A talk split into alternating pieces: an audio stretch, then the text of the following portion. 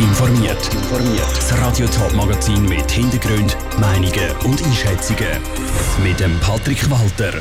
Was der Verkauf vom Open Air St. Gallen ins Ausland für Musikfans bedeutet und was das neue Taxigesetz von der Stadt St. Gallen für Uber soll bedeuten, das sind zwei von den Themen im Top informiert.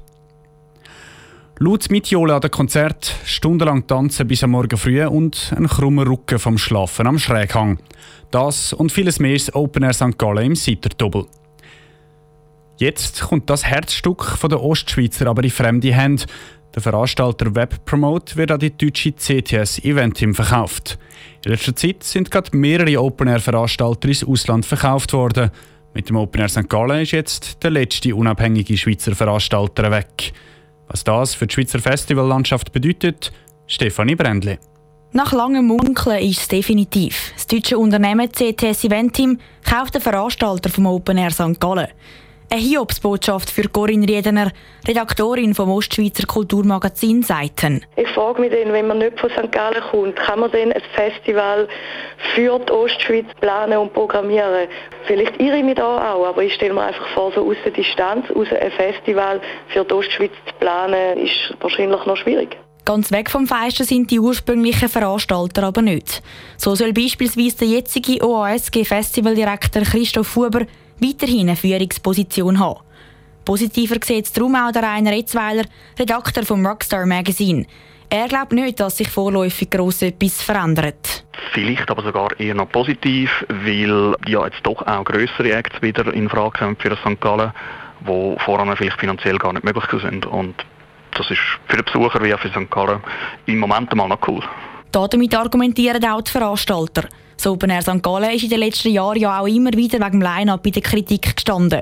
Corinne Reden hofft, dass der grosse Konzertveranstalter aber vor allem in einem Bereich noch etwas bewirken kann. Dass gerade Frauen und queere Leute in Zukunft viel selbstverständlicher auf dem Line-Up sind. In den letzten Jahren hat es dort einfach massiv Verbesserungspotenzial gehabt. Wenn aber immer mehr grosse Acts ans Festival gebracht werden, haben gerade regionale und Newcomer weniger Platz.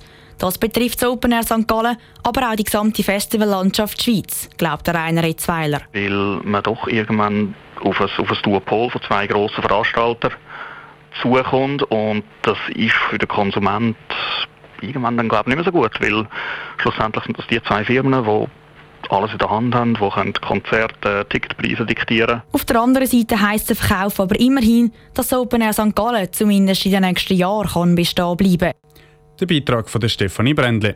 Das Open Air St. Gallen 2020, das ist dann vom 25. bis am 28. Juni. Das Taxigesetz von der Stadt St. Gallen ist 30 Jahre alt. Darum wird die Stadt jetzt überarbeiten und an die heutige Zeit anpassen, heisst in einer Mitteilung. Was für Änderungen geplant sind und was das für Firmen wie Uber bedeutet, hätte Pascal Schlepfer von der zuständigen Stadträtin Sonja Lüthi wissen.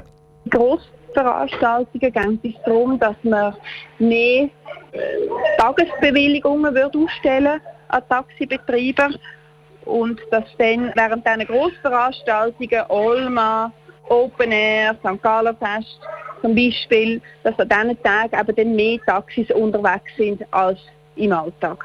Wenn man jetzt da liest, was noch geplant ist, ist auch neuartige Fahrdienst äh, steht drin. Was ist damit gemeint und was soll sich da ändern? Wir werden prüfen, inwiefern dass wir unser, unser Reglement so ausgestalten dass auch Uber in der Stadt St. Gallen kann unterwegs sein kann. Das heisst, Uber ist ein Bedürfnis und möchte auch vom, äh, vom Stadtrat umgesetzt werden?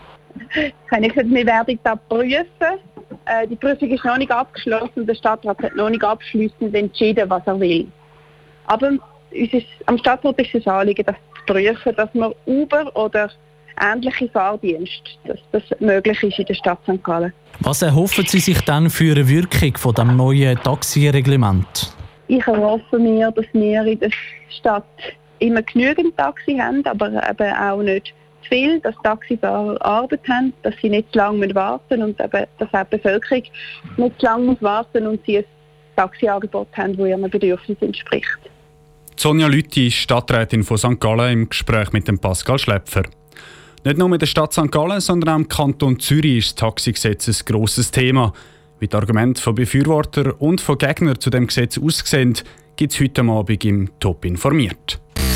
Top informiert, auch als Podcast. Mehr Informationen gibt es auf toponline.ch.